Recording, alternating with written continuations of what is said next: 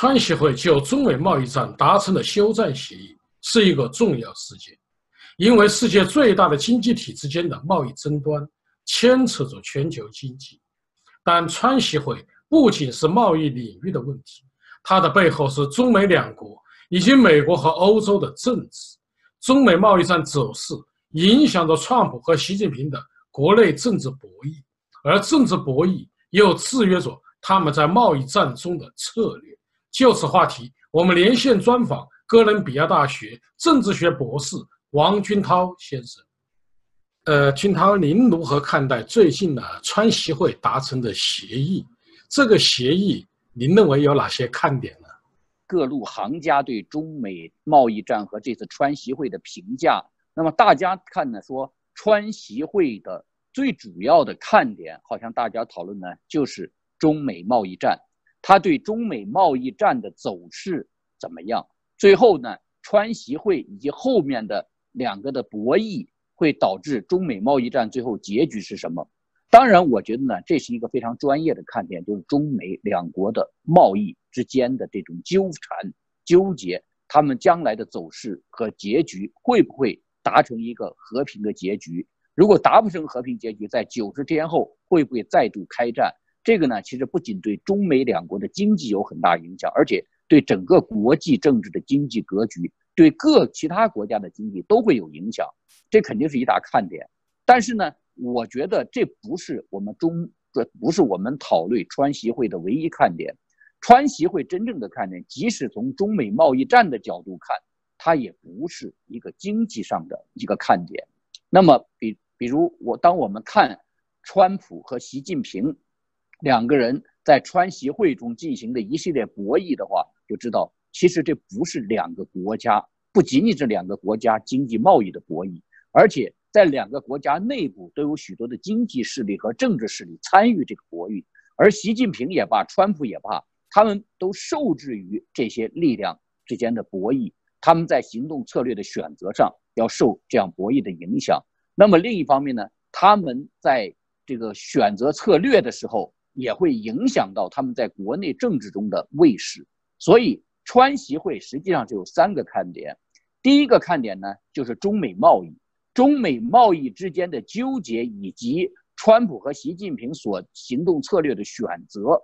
这样的看点的话，中间呢还有也有很多是政治的因素在起作用，我们可以讨论一下。那么这些政治因素也许比经济上的这个即时的需求更能影响中就双方采取的策略选择、行动策略选择，以及它最后对最终结局的影响。第二个大看点呢，就是。它对中美两国国内政治有什么影响？去好多人其实不是所谓经贸行家，都在热炒这个话题，关注这个话题。他们更多的是讨论的是，如川普或者习近平在中美贸易战中受了挫折之后，那么他们的国内政治上的位势会受什么影响？如果他们能够达成协议，或者达成什么样的协议，会对他们国内政治位势有什么影响？也就是说，实际上呢，第二个大的看点呢，就是他们对，嗯，中国和美国国内的政治中会有什么影响，而中美美国的政治又在多大程度上会影响川习会中或或者川习博弈中的行动策略。第三呢，就是他对国际政治格局，也就对整个世界的这个态势会有什么影响？我觉得呢，这是有三个大的看点。其实三个看点说到底呢，就是。它不是一个纯经贸问题，而是有很多是政治的问题。呃，金涛，我发现您啊提刚才提到三个看点，您这个视角啊，呃，我感觉到似乎是政治经济学的视角，把经济跟政治结合起来，是一种比较大宏观的视角在看待它。那么您觉得啊，以您这个视角来评判川协会或者中美贸易战，与单纯从经济角度。来评判有什么不同呢？对，其实啊，我觉得当人们在讨论这个中美贸易战的时候呢，各家讨论的就是都不仅仅是或者多数吧，多数人讨论的并不是中美贸易之间的冲突怎么样。我们可以看到呢，很多的行家在讨论这个问题中呢，都是在讨论当一个中国在快速崛起的时候，美国作为原来的老大面临什么挑战。美国怎么应对这些挑战？那么，如果美国要是想强行的把中国压下去呢，还是在这种这个摩擦中去适应中国的崛起，甚至成为世界老大？那这是西方的不少的人在做这个评论。中国呢，也有一些激进的民族主义这么来看待中美贸易战，说中美贸易战呢不过是一场前哨战，或者是各种博弈中的一个部分，而且以后的。其他的博弈可能更重要。我就是说，其实一开始呢，大家在讨论中美贸易战时，就在一个更大的中美冲突的这个中间去讨论。就中美之间呢，存在着很多深刻的分歧。那么特别典型的就是，彭斯副总统在这个中美贸易战的关键时刻发表了一个很长的中美分歧的清单。这个清单除了贸易方面之外，那么还有人权领域的，还有地缘政治方面的，还有其他方面一些领域的。包括美国的国家安全受到的挑战，就知道呢，其实呢，这场贸易战本来就是在一个大的政治背景中进行。既然是一场政治背景中进行呢，那么就有一个我们讨论这个讲贸易战的时候，应当从什么样的学术的这种架构去讨论它，去理解它，把握它。所以呢，如果从纯贸易的角度上，当然就算中美两国的贸易得失表，每一项合意的谈成，谈不成。对中美两国的贸易的损失损益表，那么这种谈法当然很专业。我觉得我其实还不具有这种专业资格和素质去讨论它。那就是有一种，就是说特别快的去去了解一些情况的话，那也只是呢非常皮毛的像一般的记者去讨论的。但是这个要是，但是要是如果放在一个更大的政治背景中讨论，那我觉得呢，我的学术专长就会有一些优势，因为。在理解这个中国和美国的这两两个国家的之间博弈行为中呢，实际上我们有三个模式，这不是我说的，这是原来前肯尼政府学院的院长 Graham Allison，他有一个叫决策模型，他在给他在讨论的就是理解大国的国际政治行为或者国际经济行为中呢，有三个模型，一个叫 Single Player，就单一理性人的模型，也就是把一个国家理解为是一个利益的整体。而这个国家在追寻自己的利益整体目标时候呢，非常理性的来看待和别的国家之间的博弈。说这个博弈呢，这种理解模型显然很单调，因为什么呢？这个没有一个国家它是单纯的一个利益，每个国家都是一个利益的复合体。特别在宪政民主的国家，之所以采取宪政，就是因为国家的利益结构是多元的。专制国家这样也有多元利益，不过它就是叫定于一尊。然后罢了，然后说不许妄议大政，不许妄议中央，所以呢，强行把它表达成一个意志，但是各种政治的博弈还是要在底下进行，所以这是一个单一理性模式，显然不合适。第二个呢模式呢就是官僚模式，就是官僚体系模式。官僚体系模式呢，它的优势就在于说呢，它它它是把这个整两个国家行为比喻为是两个官僚系统之间博弈，因为不管民意有多少。在国际政治政治之间，特别国际谈判和冲突之间，是通过国家的官僚的表现来实现的。那么，官僚理论，他把国家的官僚设置为不同的部门，不同的部门代表了不同的利益。比如，在美国，商业部和财政部，还有在美国的其他的一些部门，就之间还有劳工部之间，常常会有一些分歧，因为他们有不同的施政目标。那么他们对美国的国家利益从自己的角度有些理解，所以都在外维维护美国国家利益时候，他们中间有冲突。中国就更不用说了，宣传部和外交部、公安部之间经常会对很多的处理一些外事问题发生严重的问题。外交部为了外交的便利，希望开明一些；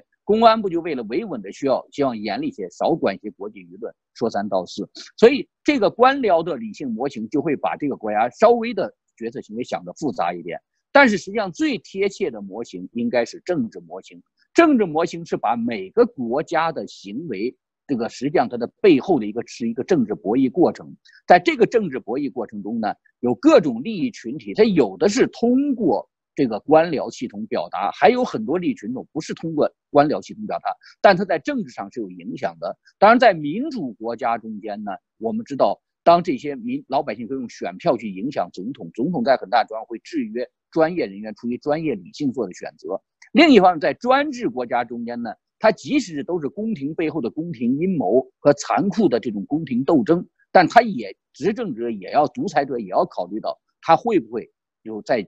激起很大反弹的时候，他会失去在政变中失去自己的位势。所以说这个呢，就是我我觉得呢，其实讨论呢川习会呢，我们更应该采取一个更复杂的模型，就是中国和美国都有一系列的政治博弈，川习会所达成的协议，每一项协议是和是战。实际上都对它的国内的大的利益集团或者大的强势的这种集团呢，会有不同的影响，损益得失。那么他们就会有不同的，会采取不同的策略，试图影响川协会的这种谈判。所以，那这就等于是呢，我们就进入到了就是这第二个看点。那么就是说，这个会对中国国内政治或者美国的国内政治会有什么影响？那就是这就是说，我们首先要问的问题是谁是博弈者？那么。川习会要理解的话，那当然就川普和习近平。但是放到更复杂，他们受制的因素来说，你就知道中国国内有哪些因素是反对习近平，那么他们是想看习近平的笑话的。美国国内有哪些呢？是反对川普的，他们想看川普的什么笑话？像这些如果放进来之后，就会看到他们两个人各自受制于什么因素。他们两个实际上。在这个过程中，就既不存在一个统一的美国或者中国的国家利益，因为它是在不同被肢解为分解为不同的利益群体，也不存在一个川普和习近平能够代表国家去进行这个博弈，就是因为这个他们呢还要考虑到国内的每他们每一个博弈策略的，就是他们对对方采取的每一个博弈策略会对他的国内政治的位势有什么影响，这就是说要一个更复杂的。政治系统的这种相互作用中来理解川西会这个博弈。呃，听到您这个观点呢，我觉得非常的新颖啊，因为大家呢目前都是贸易战就贸易战，或者说我们把它啊放在一种一种博弈的经济学博弈的角度去看，但是你把它放在政治学的背景里面看，它虽然复杂，但是我们可能可以更清楚的。看到里面真正的博弈方和真正焦点所在，所以我觉得这个试点很好。就按照您的这个层面，我们来推进，我们就会我要问的问题是：呃，中美贸易战到底是一种什么样的协议？那么在这一场博弈中，谁赢了，谁输了呢？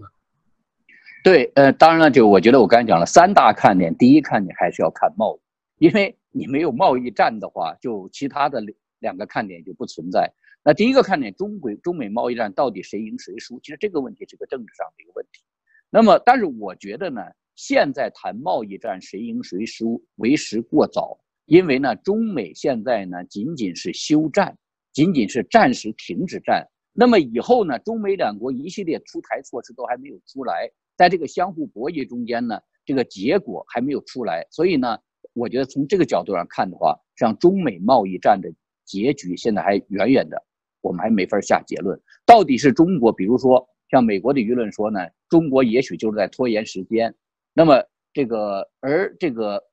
美国的另外一种舆论就说呢，如果川普呢在这个九十天后不能搞定中国的话，那么他会有更大的麻烦会出现。所以呢，这就是说呢，还是要看。而中国这方面呢，到底答应了一些什么东西，准备怎么去落实？这个在中国呢，实际上它有一套的组合方案。这种组合方案，他准备怎么组合？那么这也是不定的，所以现在谈时间还为时过早。不过呢，就是我觉得再一个呢，我觉得从贸易角度来说呢，其实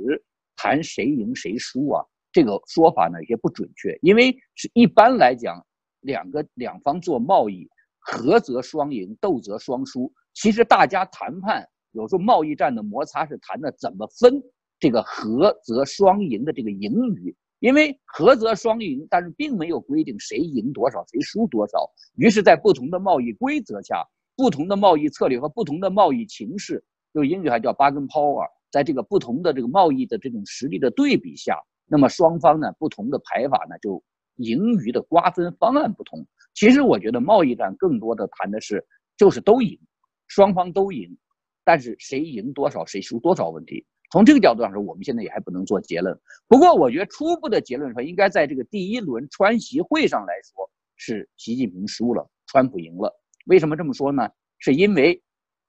习近平求和，就是你可以看出川习会上，习近平是求和的一方，川普呢是而且开出了一系列求和的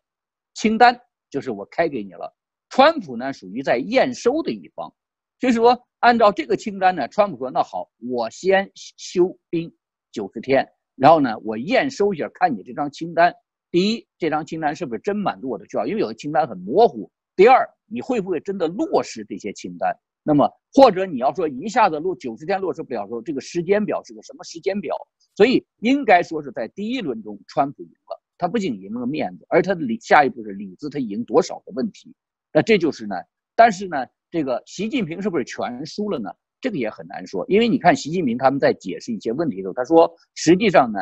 他中国要购买的是中国非常需要的东西，而这些东西确实在前前一轮贸易战也确实是中国当不进口这些东西的时候，中国其实损失比美国大得多，因为有些比如像大豆啊等等这些，还有呢，从能源，中国你可以看出来，从过去他要大规模购买的东西来看呢，都确实是像能源呐、农产品啊，这都是中国确实需要的东西，所以他第一个说呢，我也没有让。其实这本来就符合我的利益。第二个呢，他说呢，这个在一些结构的改革，在做一些改革上，本来他说呢，中国就要进行深化改革。那当然你要回过头来看习近平的六十条，就是最初他上台就定的那个改革的六十条，深化改革六十条，确实有很多的条文呢，他想实行还没有实行。他可能想说呢，我借势就把这些东西在中美的贸易战中间，以对回应美国的要求上来提出来，这样的话还增加一个美国的动力，贸易战的动力来。让我去实施这个六十条中的一些条款，当然这些基本的一些条款呢，其实我觉得现在习近平自己也糊涂，因为他后来的什么像对这个国际民退等等，实际上是跟他的那个六十条是有矛盾的。这个，但是这个这是我们可以放到后面的话题去谈。总之呢，我觉得呢，川普现在是赢了，就是第一盘呢他是赢了，但是往后走是输是赢，就是在它的架构中落实呢也还有问题。那么回过头，我刚才讲到了，看贸易战呢，其实不能光看经贸，它不是个全经贸的问题。那我举例子来说，就像这个中美之间的贸易分歧，中国一开始的理解跟美国就有两个很大的不同。那第一个不同就是，美国认为呢，这个赤字的问题是一个表面的问题，是一个结果性的问题，这个表象。真正的问题是贸易条件的不平等，这种不平等反映在两三三个方面，一个就是。中国对美国有很多的壁垒，就是贸易的壁垒。这个贸易的既有关税壁垒，也有非关税壁垒，比如准入、市场准入的问题，就准入许可。第二呢，中国对美国的出口有大量的国家补贴和政府补贴，这样在美国造成了倾销。这两个都使得美国产品在中美两国家的市场中竞争不平等。那么第三就是中国在知识产权上有三个问题：一是使用了美国的知识。产权呃知识技术呢不付费。第二，强迫美国的公司在中国投资的时候，强迫他们转让技术。第三，派出大量间谍在美国偷窃技术。那么这几个问题，是美国理解叫公平贸易，而且但是中国的理解呢又不一样。他说这是他的主权，他可以在一定程度上开放一些领域，但是涉及到国家安全的关键领域，它不开放。那么美国就认为呢？在这很多的领域，其实不是什么国家安全的领域，那是你这个政体所造出来的国家安全。这个要是换一个宪政民主政体就没有。我们举例子叫互联网，互联网牵扯到两个问题：第一，美国的互联网的巨商能不能够在中国市场上公平的和中国的互联网竞争？那我们都知道，中国这些互联网这好多都是复制美国的，后面的后期发展上可能很多它是做了很多自己独特的这种贡献，但是前面的基基本架构是。是从美国这儿复制过来的，但同时政府呢给予中国的互联网保护性发展，而不让美国的互联网获得，它实际也是国家安全的名义，不让它在就美国这个互联网进行发展，因为他不相信美国会遵守中国的公安部的一些要求，比如私下里要进行管制啊等等。那么还有就是互联网呢，在川普总统他还提到了一条，说由于互联网这种不公平的准入，就导致了美国产品在商标，那么在这个。广告效应上受到了歧视，就是因为这美国的很多的，如果互联网如果发展起来，那美国的产品或美国的东西会有比较大的便利得到。就如果能够在中国市场能够准入的话，会得到更好的这种发挥它的广告。所以说呢，但是中国在这方面肯定是不会开放，因为他对国家安全有一个理解。那川普就会觉得你这个国家安全的话，他因为。川普说实话呀，他把国家安全还有很多意识形态，实际上他都是当做贸易的条件在谈。这样，彭斯总统开了一串，彭斯总统开了一串清单之后，好多的人都很振奋，说终于呢，美国意识到他和中国这个分教跟中国开战。那我就跟他们讲，不是，你要看清楚啊，他把这些清单列出来，都是为了逼中国在贸易就范。贸易一旦就范，他肯定说，只要你回到邓小平那儿就没事了。邓小平是啥玩意儿？邓小平是个有八九六四的屠夫啊，那就是说你就是你就是屠杀人民，只要你遵守贸易协，你跟我在公平贸易那些事儿呢，他就可以。就反正不是不管吧，我觉得其实作为美国人来说，我相信彭斯总副总统和川普总统都还是忠于他们美国的这种这方面价值理念的，但是他就不会放到一个重要位置上。副总认为你这个国家安全呢是个虚的东西，你用这个国家安全占我太多的便宜，他他本身呢实际上不把意识形态这个在谈判中太当回事儿，所以他不希望中国把意识形态也当回事儿。那中国这方面，他当然不能放了。我们在中国人都知道，这要是放松放，这个政体确确实实，互联网几天内能把这个搞倒。所以在这个问题上，我们就可以看出了，在贸易条件公平条件上，到一些特定的领域上，两个国家的政体的这种冲突就出来了。而在这个政体上，就会表现出对于贸易是不是平等就出来了。第二个呢，就关于在怎么解决冲突的方案上，川普总统呢，他是很直白的说，我跟习近平。主席是很好的朋友，但是这个贸易条件呢，这个太不公平。他非常直白的说出，共识是什么，分歧是什么。共识就是我俩是好哥们儿，分歧就是我俩在贸易领域中呢，我俩分歧太大。但是呢，习近平就不是，因为习近平在做很多东西，他是躲躲闪闪遮遮掩，他希望呢，美国要尊重。其实我觉得呢，美国在跟中国打交道的时候，我刚到美国来，我就发现说，美国的专家给美国政府的忠告就是要照顾中国文化两个特点。第一个是关系，就是中国人都是俩人有关系才做生意，关系搞好了，好多事儿都好谈。比如克林顿和江泽民俩人搞好关系了，好多事儿就互相都开绿灯了。中国表面上开一些绿灯，但是像这个克林顿是在美国实质上给中国在开绿灯，但是关系好不好呢？就是光有贸易利益那也免谈。第二个呢，就是面子，面子上呢，你要尊重中国人的面子，有些是底下私下里协商可以，但不要公开挑出来。挑出来呢，他就不退让、不让步，因为他觉得是你在你为你与他为敌。这两个东西呢，川普总统理解了第一个，就是关于关系的问题，他想试图跟习近平发展很好的个人关系，但他忘记了呢，其实中国还有个面子，所以他用非常直白的方式把所有的贸易问题和其他问题挑明的时候呢，中国就感到有一个叫你在逼我。那么这就反映到了两国文化，其实不光是政治制度这个区别，因为民主政治是个开放政治。彭斯总统在东南亚那个会上的这个不归路，还有一个就强调是不透明支票，说中国人开给这个当地人民或者政府的支票、国家支票是不透明的，很多是行贿受贿的。那么在这些东西上都是说明了中国在政治体制上，其实在处理这类问题的时候，是希望用一种比较腐败的方式来处理中美的冲突。而川普总统呢，他要的就用美国的商界的方式，而不是外交方式，美国商界方式处理这个问题，这就暴露出其实又暴露出了两个国家在制度上和文化中的深刻分歧。所以我觉得，仅仅看贸易战最后的结果，我们也发现他们谈得拢谈不拢，实际上已经涉及到了政体的分歧和制度和文化方的分歧了。所以我觉得呢，这个问题不能仅仅在贸易领域中去谈，可能要谈他们各自国内的政治上。所受的制约，这个制约呢，其实呢，一般的政治制约有两种制约，一种呢是属于制度性制约，两国政治不一样，比如像习近平，他在开放任何一个经济领域的时候，它不是一个纯粹自由贸易问题或者国家垄断的问题，它是国家安全问题。国家垄断这个领域，当然背后是有利益集团，但是另一方，这些利益集团能够名正言顺的垄断这么大利益，它是以国家安全和国家经济命脉。国家经济安全这个角度来提问题的，那互联网还不光是关系到国家的经济命脉的经济安全，还关系到就是舆论空间呢。因为专制体制是不允许有一个自由的舆论空间的，那么这些就出来了。呃，金涛，你刚才谈到了啊，就是说中美双方在这种博弈的过程中，他们实际上呢，他们是他们的看法或者立脚点他们是不同的，这就涉及到一个问题，因为中美双方啊。呃，在休战九十天决定做出以后，双方都说自己啊，呃，赢了，并且呢说我们达成了共识。那么这个共识，你认为啊？刚才你已经谈到一部分，这个共识你认为到底是什么？并且通过这个共识，能不能解决双方的问题呢？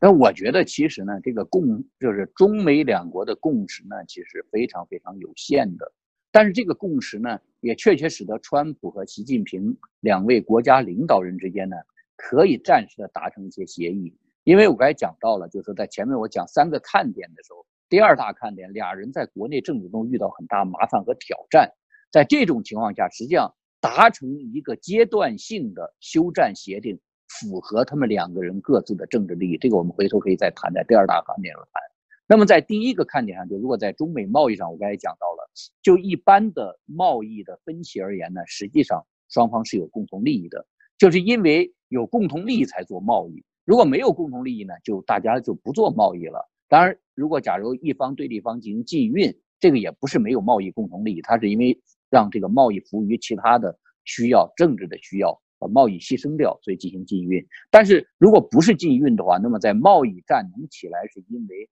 两国在交进行贸易中有利益。但是我也讲的这个利益呢，盈余怎么瓜分，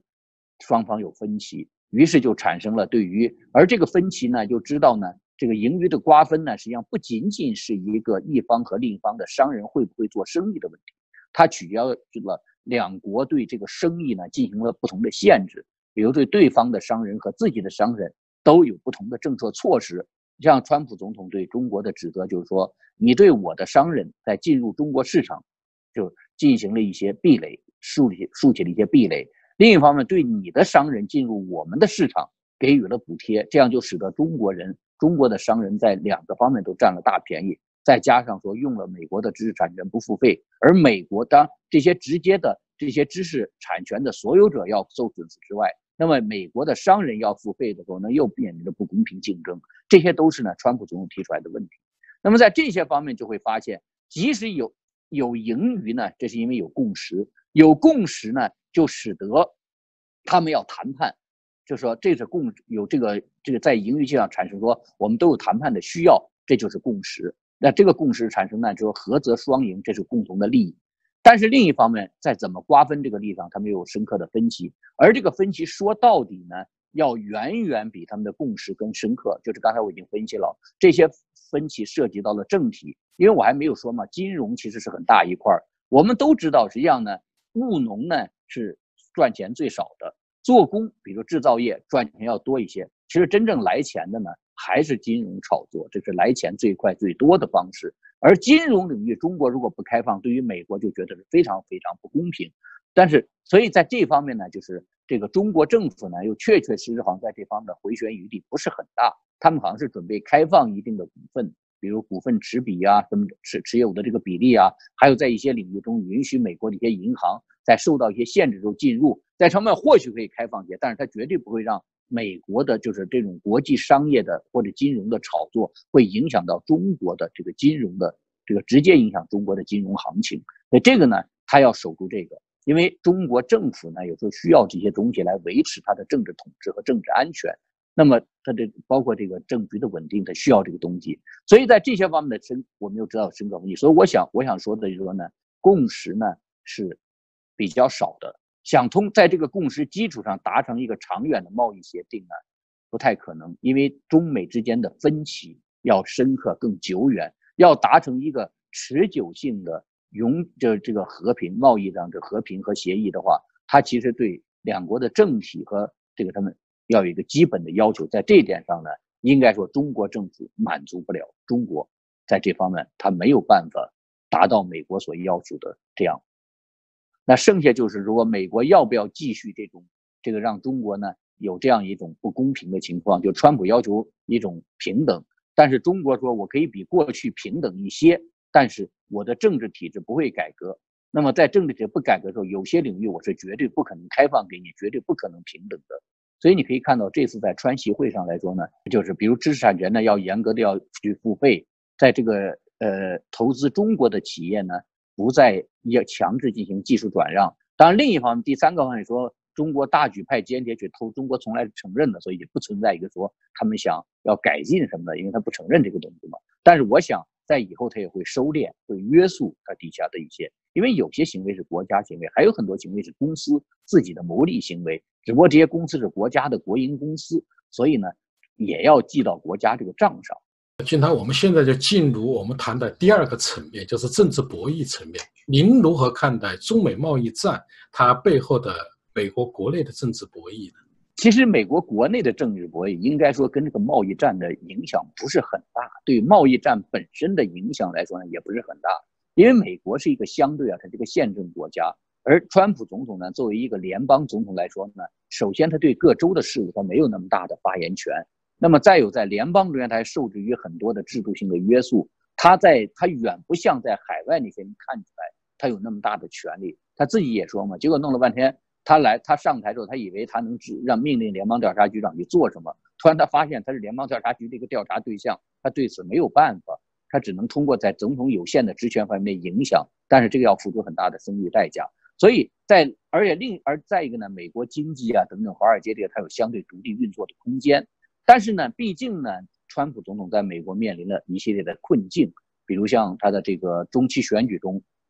众院输给了这个呃。民主党另一方面呢，他在中最近的一系列的个人的案子表现中呢，美国的共和党在参院中的共和党呢，也表现出了对他的一种不满，而且呢，好像在一些问题可能要开始背责他，比如在关于对他本人家庭的调查上等等。这次其实你看老布什总统的逝世啊，之所以在美国激起这么大的反响，我觉得。其实老布什总统当时当了一届总统，而且他下来之后很长时间大家不提他。那么现在大家突然那么怀念他、纪念他，我觉得是在打川普总统的脸。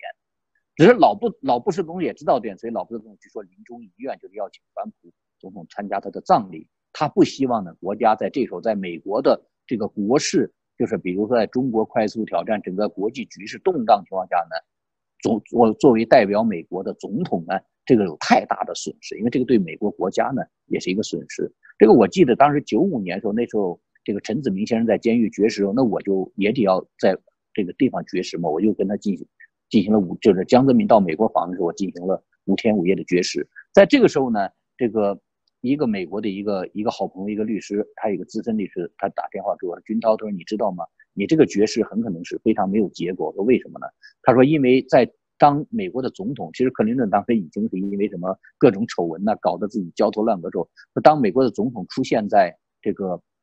联合国的时候，他代表是美国国家，这时候美国一般美国人不会去挑战他，都会先把这个批评放下来。他说呢，这样的话，就你的这个努力很可能就是没有人会注意你，或者注意你呢，也不会把你做一个重点提出来，因为这是在给这是一个难题。所以说呢，那我的意思就是说，其实呢。美国人在这个总统在对外时候呢，在很大程度还是要照顾整个的国家形象和利益。但是当然，少数的这种边缘团体啊，这个就不用说了，因为这个。但是美国呢，毕竟呢，美国的民主党和共和党中建制派还是多数，他们可能还会做。所以在这在一些问题上呢，就是他们可能还是会顾全川普总统的这个面子。那么，但是呢，反对他的这个声音也确实很大。所以人们在怀念老布什的时候呢，其实就是。那老布什做了一个什么贡献？老布什就是当冷战结束后，在建立战后国际秩序上，老布什非常快速的行使了，把美国带着美国做了一个领袖，让美国成为世界领袖。因为前苏联垮掉之后呢，美国就成了独大的一个超级大国。这个超级大国应当怎么去管理国际秩序？他在一系列里面，当这个我们现在不是去盘点老布什成就的这个地方，比如对中国问题上，中国发生一九八五年大屠杀。他还是采取那样一个方式，苏东发生了巨变，他也是那么一个态度。那么还有包括，就像伊拉克发生了去吞并科威特，他果断的采取了这个动用武力，因为实际上美国在越战之后实际上一直在采取收缩，对外使用武力上很谨慎。但老布什期间，他他几次出兵外面，所以这些呢都使得呢他们怀念老布什。那这个老还有这个怀念一条就是说，其实在这个美老布什在这个对亚洲对很多地方上呢采取了一个比较。比较柔和的政策，所以这个在某种意义上是给川普总统在打脸。但是对川普总统来说呢，我就说在内外的这个面临一些挑战上，那特别是在内部上，美国的这种民意上压力下呢，他其实需要一个成绩单，就他需要一个成就或者一系列的成就来说明他这个总统是称职的。所以呢，才有他当时这个中美的协定一达成，他们就非常高兴。但是在高兴的时候呢？当然呢，这个白宫 又是这个方面又赶紧，他的幕僚又赶紧要出来，出来呢就是意思就是说你不要太高兴，太高兴的话，那中国人假如说觉得你很满意的话，后面不落实怎么办？所以他们他的幕僚又出来呢，就是下面又出来又敲打中国，但是在敲打过程中散布了不同的信息，给人的感觉他这个内阁现在很混乱，对于中美中间呢实际上有很大分歧。不过我觉得呢，主要还是觉得因为呢，这个川普总统他因为急于呀需要一个成绩单来给自己这个贴金，就是希望平息国内的不满来给自己增加分的时候呢，他的幕僚就得要另一方怕中国呢觉得好像哦我们又把美国人糊弄过去了，所以这次呢我们可以。又拖一拖，所以他的幕僚赶紧出来来解释，这不算完。但是在解释不算完的时候呢，什么鹰派呀、鸽派呀，他们声音就变成了一个比较混乱的，因为他们本身考虑问题角度不一样。所以在美国来说，我觉得其实这件事情对美国国内政治相对来说影响比较小，因为它是一个宪政多元的体制。金涛，那您又如何看待中国国内的政治博弈呢？呃，我觉得其实最最其实最好看的、最最大的看点啊，这个好看。有点不太对，因为好像有点发国难财的看法，意思是这个最大的看点还是对中国国这个说起来呢，有一点这个悖论。什么叫悖论呢？就其实中国国内的各种力量在习近平跟对美国采取这种强硬态度，对习近平是不满的，就都是对觉得习近平把中美关系搞糟了，把中国呢几十年啊积累的这些国际声望，实际上是从毛泽东和周恩来开始打开的中美关系这个大门。那么，邓小平改革开放强化的这种中美关系合作的基础，这个基本架构呢，叫习近平这些年给摧毁殆尽。所以他们是希望呢，就是中美呢建立一个良好关系。但是呢，又我觉得悖论在哪儿呢？他们又知道中美关系呢，在在习近平在中美关系搞糟时候，他栽了一个大跟头。在栽大跟头的时候呢，他的位势受到很大削弱。所以他们又不希望这次川西会真的达成什么实质结果。这样呢，习近平可以栽一个更大的跟头。那么，习近平下来之后，他们才觉得这个可能情况就会更好。所以他们有个判断，就是说呢，习近平的最大罪之一就是把中美关系搞糟了。但是另一方面呢，如果要真的中美关系真的要彻彻底的和好，必须要把习近平拿掉。那么，而习近平如果在这次真的他能够小让步，换得了中美关系上他喘口气，就是美这川普不再掐他脖子了。那这样的话，可能习近平在国内政治上就会有更大的腾挪空间，反这样反倒呢对长远来看不好。所以各派力量呢又希望他在这次的会谈中他谈不成，栽一个大跟头，然后让他的在国内执政的处境更困难。那这就牵扯出来了，谁希望谈成，谁不希望谈成。那而且习近平往下呢会在中美关系到底怎么样？其实我觉得这段时间习近平是把中美关系当做重磅。但是呢，他前一段时间啊，我这个我觉得习近平和他的幕僚啊，包括这些共这个共产党支持的独立的民间的幕僚在内呢，他们都过多的把中国政治呢投射到美国政治上，因为中国政治是个集权政治，而他的政治是压倒其他领域的。他以为呢，政治需要就是可以成为各种力量，所以中国做生意做到一定程度，实际上是玩政治。就是当官，人家跟我说，师到了师以上的干部实际上都是政治家，不是什么军军官、教授、学者、院士也是。到了一定程度，除非有国际上承认的这种学术成就，或者你恰好碰上个比较好的一个领导，这个领导呢是看重业务、看真本事的，否则基本上也是在玩政治。就是说，它是一个政治上的博弈的结果。你的专业，那就更不用说形形色色的这些。大小的这些给政府去工工作的这些人，所以呢，他们以为美国也是这样，所以他们都在想，如果美国的政治上如果有不同结局，会不会对美国的商业上的这些利益呢，或者商业的行为会有什么？其实它是相对两个不同的结构，因为商业上的很多要受华尔街、受硅谷、受到美国其他的一些经济形势的这种影响，而它这个政治上的很多东西，对它没有这么大的直接的影响。对，所以他们当时寄希望说这个中期选举。如果美国中期选举结果出来的时候，有的人说是四这个四中全会也是为了推迟习近平呢，之所以不想在中美的这个贸易战中间呢提前拿出一张清单来，就是想等这个中期结果。他等来了一个中期结果是，川普总统栽了一个跟头，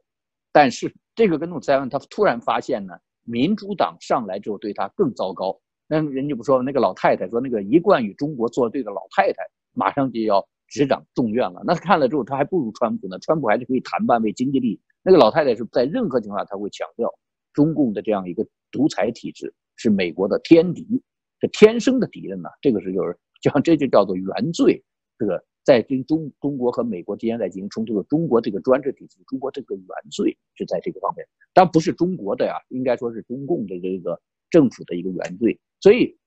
在这方面突然发现呢，还是赶紧应该媾和。所以呢，习近平呢想赶紧媾和。那么这就牵这个问题来，就是其实我觉得现在中国国内啊，各界呢。因为习近平的这个反腐扫黑，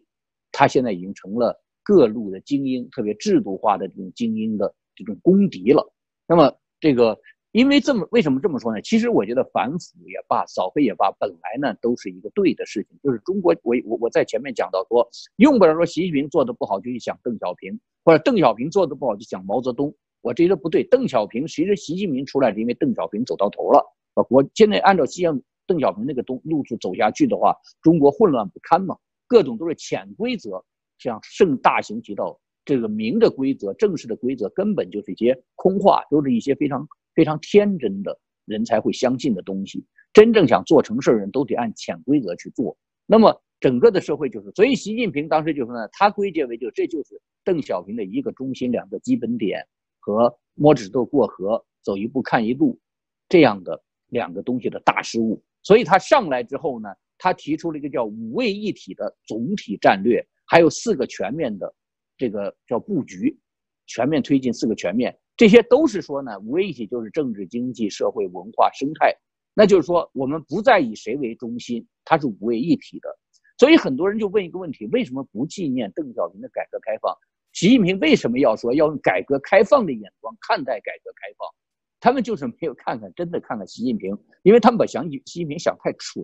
但实际上，习近平呢，他是他想超越邓小平之后，他也就共产党这些官嘛，官场老鼠也是，你也得有一套说法。他的说法呢，就在两个上体现出来：一五位一体的总体布局，超越邓小平一个中心两个基本点；二就是他的四个全面：全面建设小康社会，全面推进改革开放。全面建立法治社会，全面他们展开什么反腐斗争，这四个全面呢，就是要这个这个叫他反反腐建立一个青年的党，就是要呢解决邓小平摸石头过河，就一切这个什么他说的一切向前看，想解决这个问题。所以在这个过程中呢，他就跟邓小平时代的很多的集团发生了冲突。我不认为呢，就邓小平时期，因为一个时期有一个时期任务。前两天我看到罗小鹏先生和陈小平先生一个对话。罗小鹏先生中心讲一点，说一个时期一个国家只能解决一些问题，解决其他问题你可以提出来，但这些问题条件不成熟，事实上你既无动力，也没有必要的条件去解决这些问题。当然提呢，言者无罪，都可以提出来。说但是呢，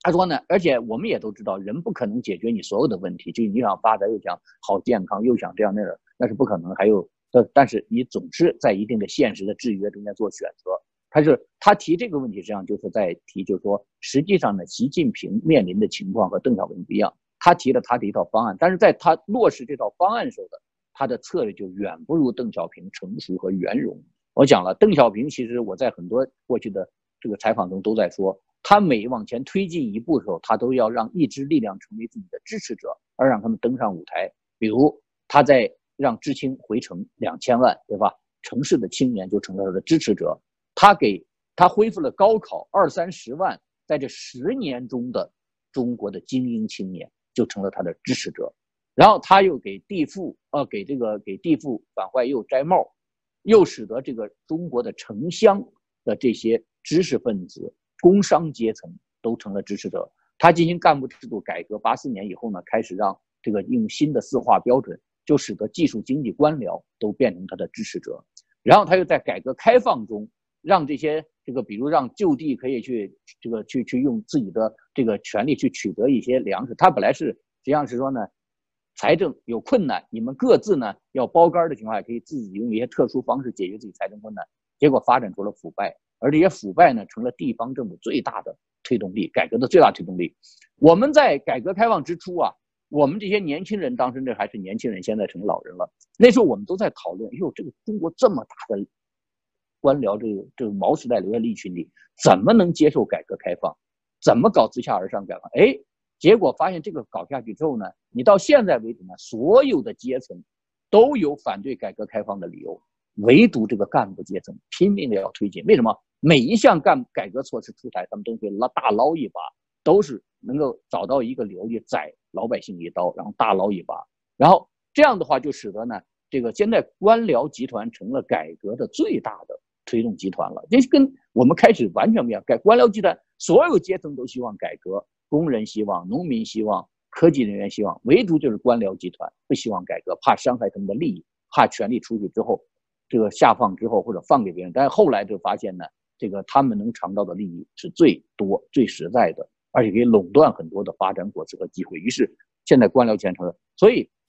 回过头来说呢，现在习近平要整他们的时候呢，因为我们回到这个话题上，其实我想说的是，习近平在推进他的战略的时候，是他很多实际上是由于他的方式上，比如他用反腐去铲除党内各个山头的时候，他势必搞诛九族之、诛十族，而且要用酷吏。他现在要搞扫黑、扫除民间的这些独立的这些实体，就使得在中国呢，就是我们说现代化的三大支柱性的集团：技术经济官僚。知识精英和经济商业精英呢，全都站在他的对立面。那他们这些力量，其实就是在中国，在川协会在背后博弈，所怀这种矛盾的心情，既反对习近平把中美关系搞糟了，然后呢，伤害了中国改这个发展的这个势头，伤害势头是他们都会受到损失。那么同时呢，他们又不希望习近平在川协会上能谈出一个成果，这样使得呢他得到一些分儿。然后呢，继续延续他的这种残酷的专制和酷吏式的这种暴政。那你的分析非常精彩啊，因为能够把这个问题，中国国内的各种势力他们的心态，他们既想搞好中美关系，又不愿意习近平能够得分所以这个说的我觉得非常清楚，并且这种观点，我觉得目前好像还没有人能够清晰的把它表达出来。那么我跟您提的最后一个问题是：您如何看待中美贸易战对国际社会的影响呢？我觉得中美贸易战呢打起来之后呢，其实对国际社会呢也有很多微妙影响。我们就现在讲啊，说呃，实际上现在呢，国际势力上只有一个大的集团，这就是以美国为领导的西方的自由民主的集团。这个集团掌握着世界上最大的财力，掌握着世界上最大的军事实力。也掌握着世界上维护整个世界和平和秩序，包括各种秩序，包括金融经济，还有各种秩序的一个最大的一个维持维护力量。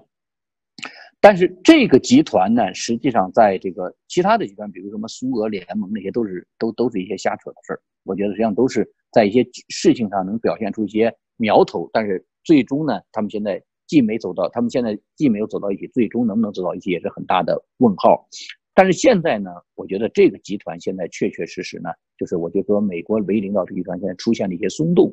当然，一个是呢，就是说原来这个集团的形成呢，是在两次大战中，后来的两次大战后的冷战中逐渐形成的一个以自由民主和市场经济为核心的这些经济发达国家的这么一个俱乐部，也是这个他们呢，这个集团是在这么个一百年中间形成的，那么逐渐形成的。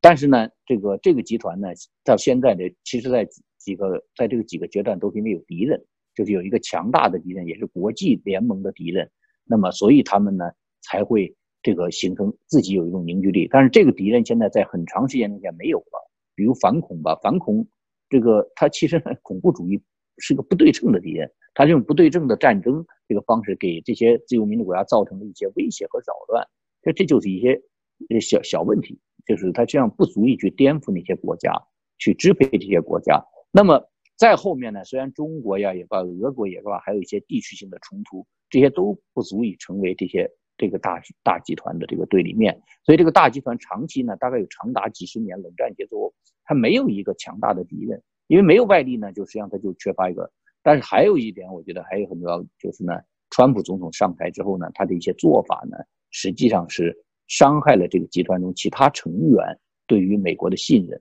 废除中导。中导这个就是美苏当年之间达成的中程导弹协议呢，都知道中导打的不是美国，打的就是欧洲和日本。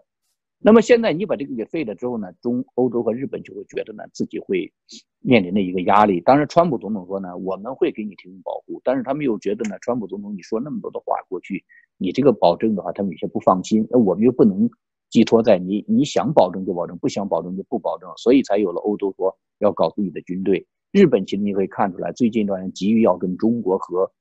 俄国进行一系列的协议，把自己的把它之间的这种分歧点要消除掉，永久的消除掉，在做这些努力。当然了，这个川普总统认为呢，说美国给他们提供了保护，那么保这种保护使得美国这个呃费了很多的人力和物力，但是欧洲不但不感恩，而且还老批评美国。但是欧洲这些国家呢，他们认为呢。我们是美国的屏障。美国之所以一百年不打仗，是因为仗都在欧洲打了。当年如果德国真的要把欧洲统一之后，他不会不去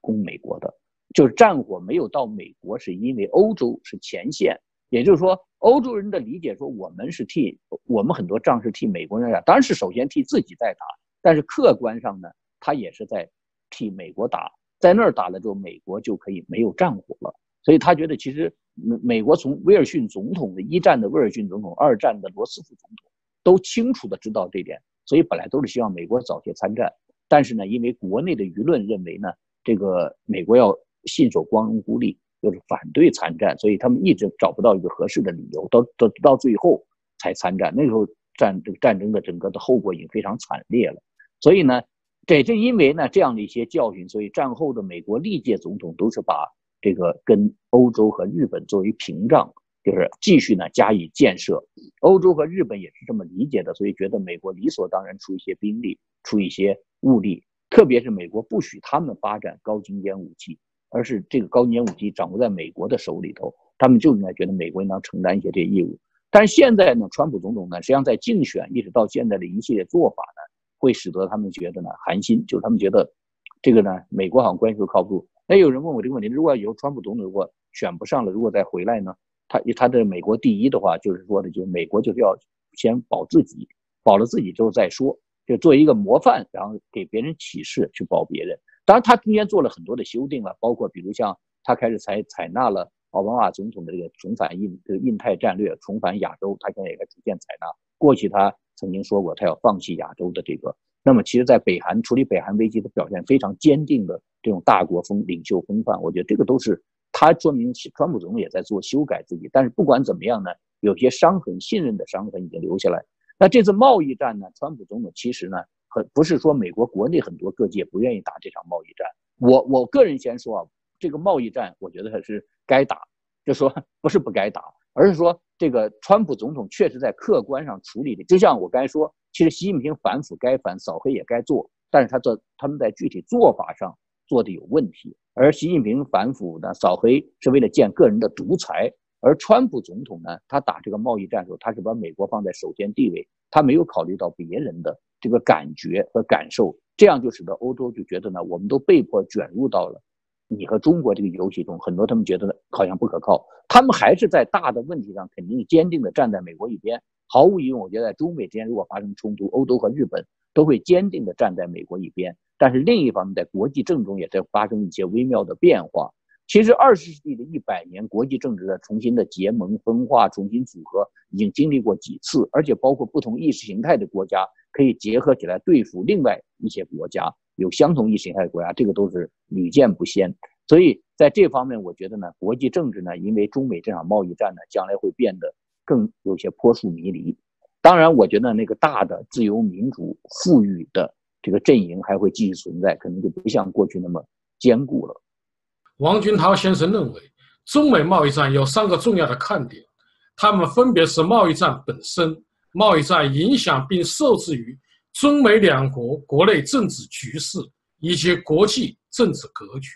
川普和习近平都有他们各自的大麻烦。习近平的倒行逆施使他成为中国各派政治势力的敌人。